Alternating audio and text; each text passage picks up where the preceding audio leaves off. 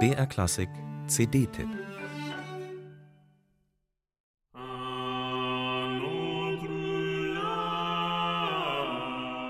Kein Handy klingeln, kein Autogebrumm, ja nicht einmal das Ticken einer Uhr.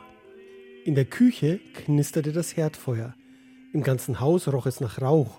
Zum Essen gab es Brei, meistens jedenfalls. Das 15. Jahrhundert war die Zeit der Söldner, der Raubritter und der Hexenverbrennungen. In den Häusern war es eng und finster, und draußen schnallte man sich Holzabsätze unter die Schuhe, um einigermaßen sauber durch die schlammigen Straßen zu kommen. Eine Epoche so fern und fremd wie ihre Musik.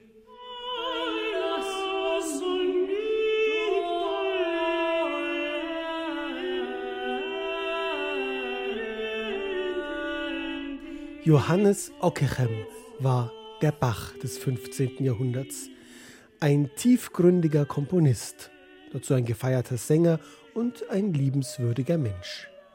Er stand im Dienst der französischen Könige und er war selbst ein König, ein König des Kontrapunkts. Seine Musik gilt heute als rätselhaft und ein wenig düster. Sie wirkt auf uns kunstvoll, kühl und verkopft. Aber damals, in einer Zeit, in der die Menschen nach einer kraftvollen Predigt hemmungslos weinen konnten, muss auch die Schönheit von Ockerems Chansons die Zuhörer zutiefst berührt haben.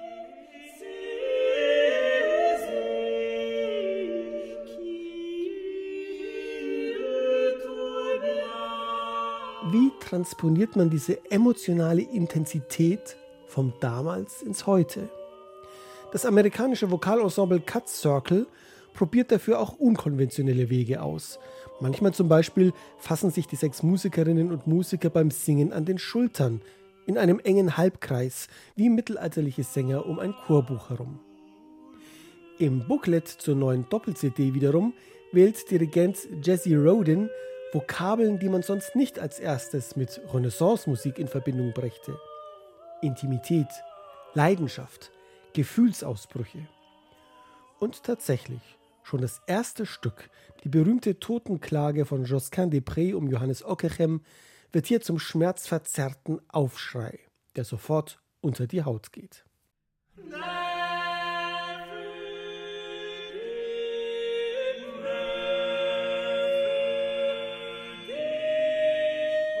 Kein geglätteter Wohlklang, keine Verschmelzung körperloser Stimmen, wie man sie sonst von diesem Repertoire kennt, sondern ein Spalzklang, bei dem die einzelnen Individuen unterscheidbar bleiben, auch aufnahmetechnisch aufgefächert.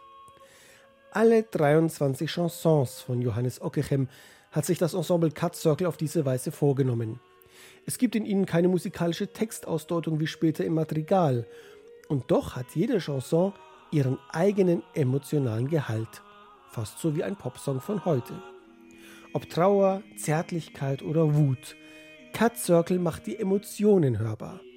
Durch dynamische Kontraste, flexible Tempi, changierende Klangfarben.